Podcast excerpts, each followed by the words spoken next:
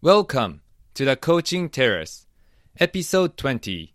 Here are your hosts, Certified Life Coach Hide and Ayako.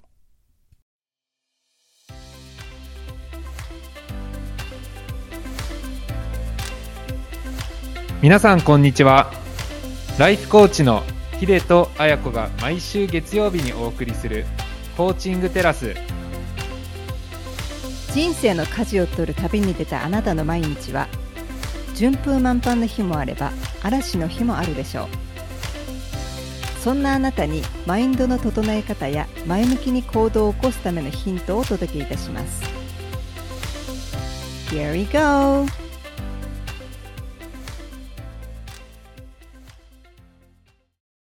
皆さんこんにちは。こんにちは。ヒデさん。はいヨーロッパの旅も終盤になってそうなんですよもうついに旅が終わりに近づいてまして前回の回とかはもう帰りたい帰りたいとか言ってたんですけれど こうやっぱり帰国直前になると帰りたくないって思いが湧いてくるものなんですよね。今ヘルシンキ、あのフィンランドのヘルシンキですね。あの首都なんですけど、あのフィンランドのにいまして、で、最後の最後で宿が当たりまして、すごくいいところに今泊まっているというか、ヒデさんこうズーム越しに喋ってるんですけど笑顔ですもん。あ、わかります？ヒデさん。そうなんですよ。あの、すごいここいいなと思って、キッチンもついてて、やっぱりこう、ずっと外食続きで、食べたいもの食べられなかったんで、あ、ようやく自分で作れると思って、昨日はもう一人で晩酌して、美味しいもの食べて、自分で作りたいもの作って、っていうような形で過ごしてたんですけれど、このヘルシンキの高層マンション、本当に駅直結の高層マンションみたいなところに今泊まらせていただいてるんですけれど、なんとこのフィンランドのこういった高層マンションって建物の中にサウナがあるんですよね。サウナはい。私サウナすごい好きなんですけれど、もともとフィンランドって人口が約500万人前後に対してサウナが300万施設あるって言われてるんですね。えサウナ文化なんですか？あ、もう発祥の地で、フィンランドが。この北欧が結構サウナがやっぱり多いみたいなんですけれど、その中でもフィンランドがすごく多くて。で、その高層マンションの中にもサウナがあるっていうことで、使える曜日が決まってるみたいなんですけど、昨日無料だったので行ってみたんですけれど、本当にすごい綺麗で、エレベーター降りたらすぐサウナそこみたいな。最高ですね じゃあ抜群のアクセス。本当1分なんですよ。素晴らしい。なぜ初めからそこにいなかったっていうねいや、本当ですね。ここに2ヶ月滞在した方が良かったんじゃないかっていう ぐらいな感じで。で、それで、ししかもあの、まあ、夜10時ぐらいだったんですけれど、もう誰もいなくて、サウナの中に。で、あの、サウナってこう、あの、そのサウナ室があって、えで、そのストーン、石があるんですね。えで、それにこう水をジョロジョロジョロってかけると、蒸気ブワーって出てくるんですけれど、もうかけ放題だったんで、バンバンバンバンかけてたんですよ、一人で。もうバーって、もうどんどん暖かくしたかったので。もうそしたらもう暑くなりすぎて、すぐ出ました。かけすぎちゃったっていう、もうちょっと勢い余っ湿度が上がると暑さって感じますもんねそうです湿度温度ともにバーって上がってくる感じなので、いやでもしかもちゃんとそのサウナってそのサウナ室入って水シャワーあるいは水風呂に入ってで大体外気浴って呼ばれて、まあ、外の風にを浴びながらもうダラーンとするっていうのがルーティンなんですけれどちゃんとその外の場所も確保されてあってそのビルの外ですね。にええ。少しこう屋内庭園みたいなところに椅子が置いてあってそこで外の風浴びながら外気浴もできるっていう。これだけでこのマンション住みたいなって思うぐらいでしたね。あ今日はやってます？今日はそこが空いてないみたいなんですけれど今日はまた午後に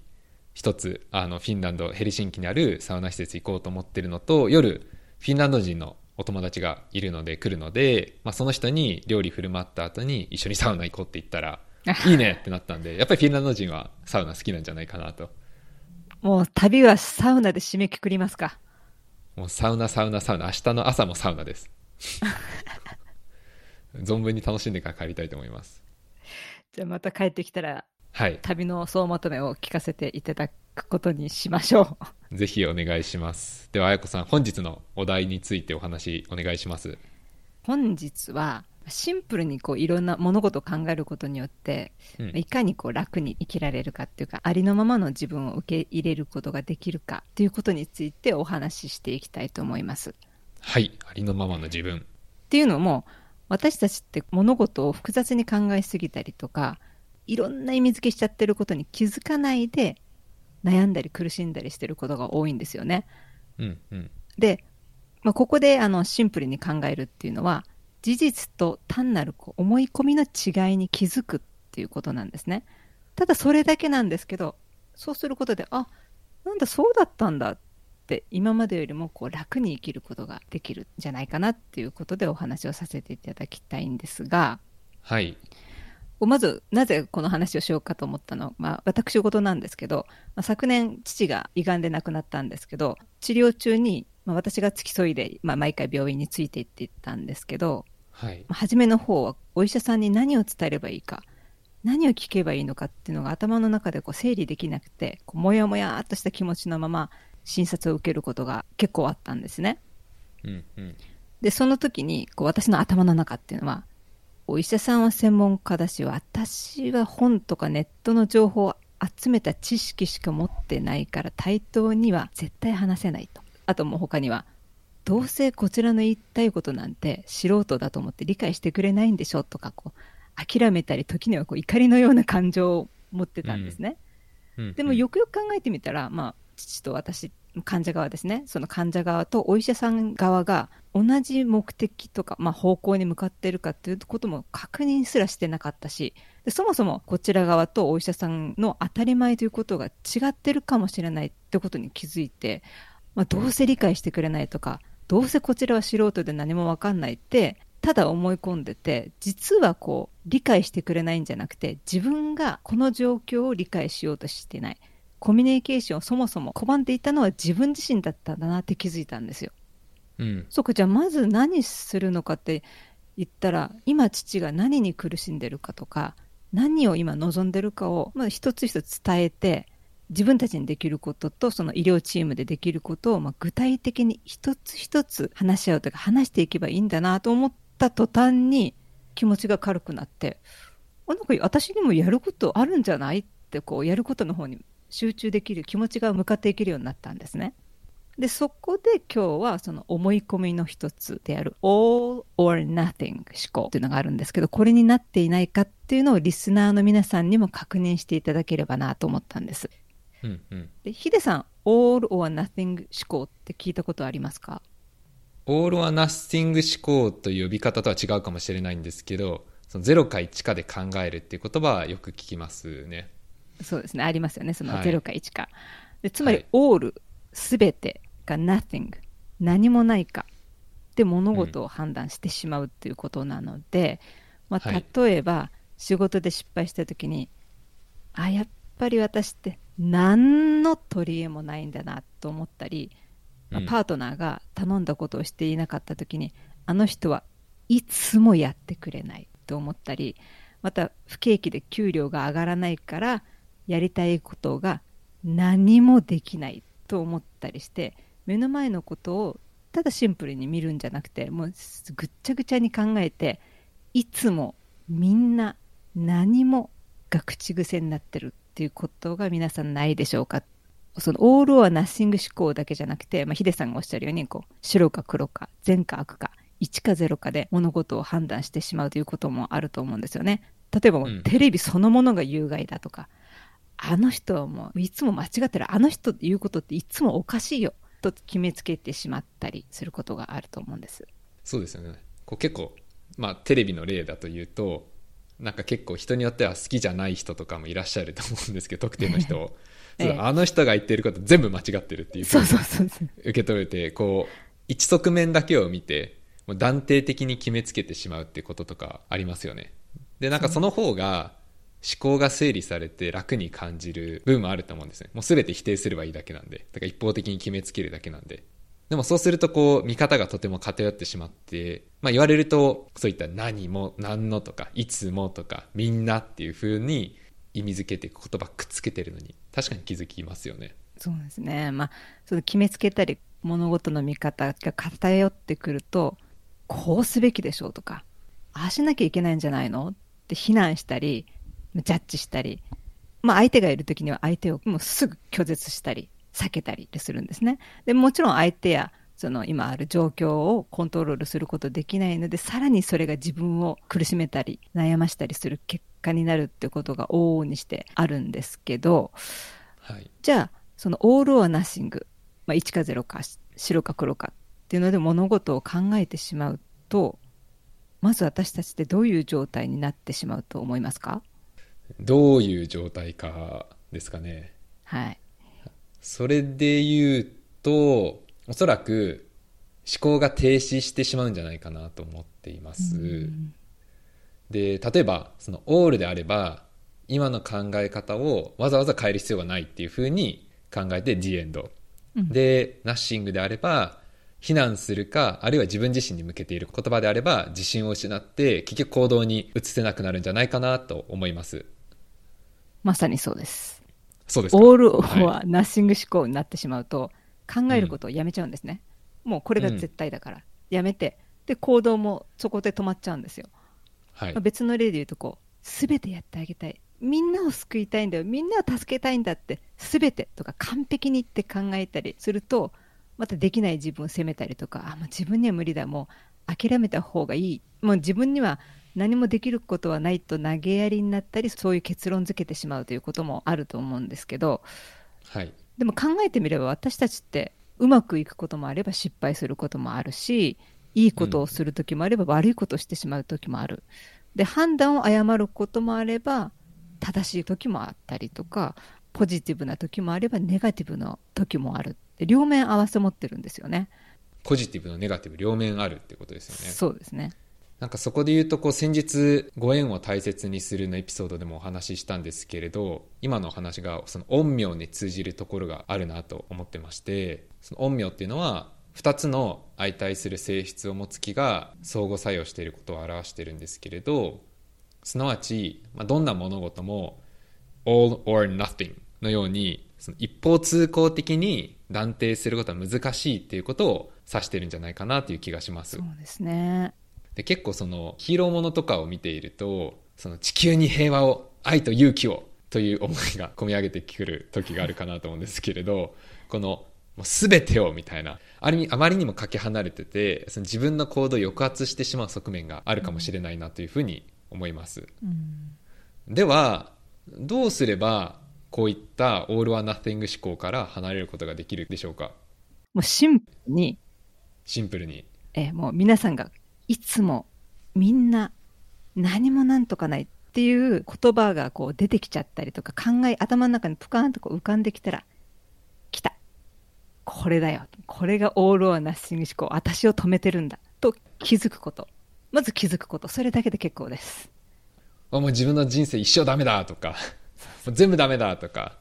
あいつ全部間違ってるっていう時にあって感じ。です例えば仕事でね失敗した時にも私もダメだもうこの仕事全然向いてないっていうふうに思っちゃった時に、はい、まあ、ね、もう一人の自分がいたら分かった失敗したってあの全然向いてないってじゃあ失敗したって今日何失敗したの？今日仕事どれぐらいやったの？っていやこれとこれとこれとまあ、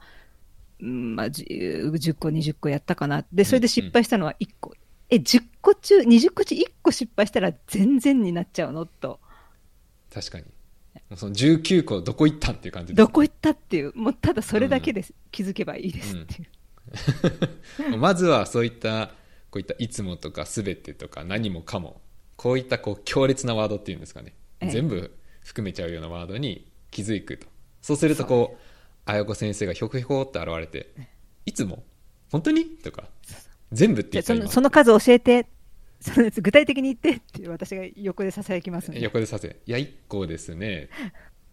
でヒデさんはじゃあそういう経験あります？そうですね。ちょうどつい先日エストニアのタリンっていう街に行ってたんですけれど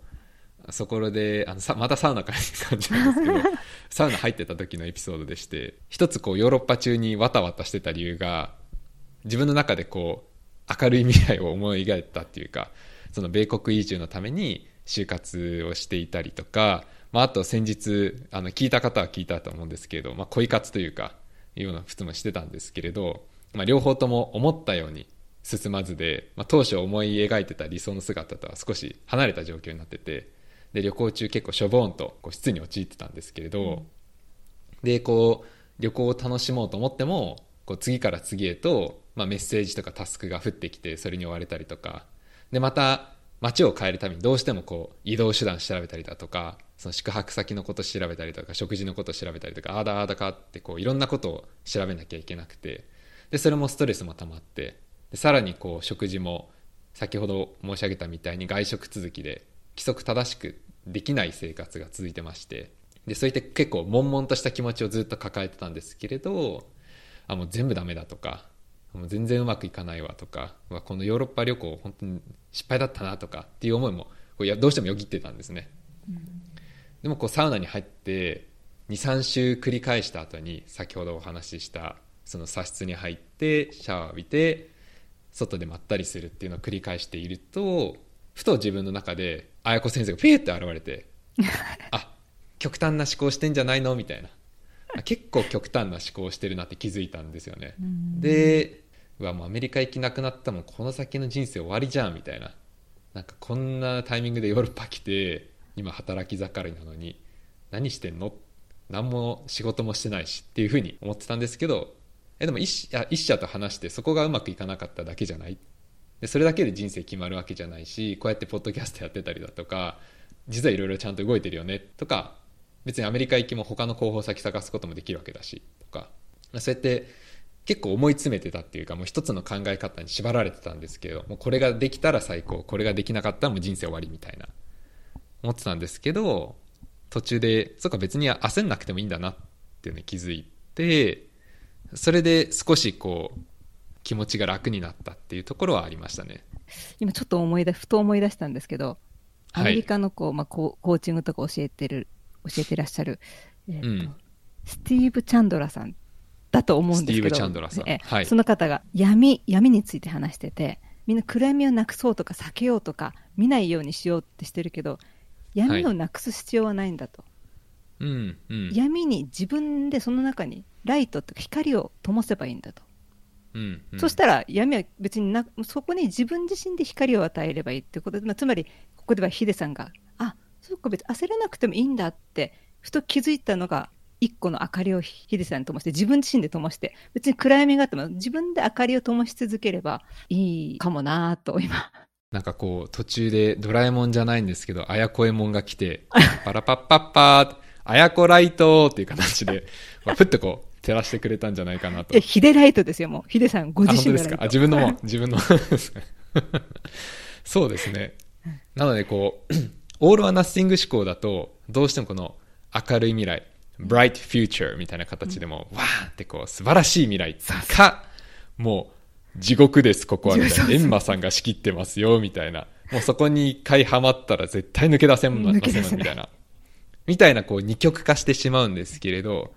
ある意味、いや、そうじゃなくて、陰陽とか、さっきのその闇の中で光を照らすっていうの、ところとか、でも現実は現実としてあって、で、予想通り行ったりとかうまくいかなかったこともあったりして、